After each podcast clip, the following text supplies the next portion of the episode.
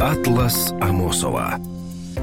Поціновувачам відпочинку з наметами раджу вирушити до острову Джерелгач. Утім, навіть якщо ви і не в захваті від відпустки відлюдником, сюди варто навідатися.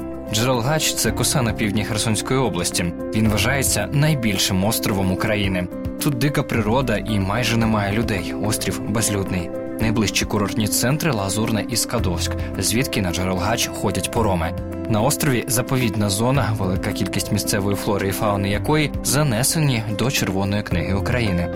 Тут живуть благородні олені, а в прибережних чагарниках ховаються муфлони. Море і пляжі чисті. На східній частині острова височить старий самотній маяк, подейкують спроєктований самим Ейфелем, творцем Паризької вежі. Цей маяк сотню років висвітлював шлях морякам під час бур і туманів. В кінці ХХ століття з нього зняли усе обладнання, а сам його каркас визнали історичною пам'яткою культури.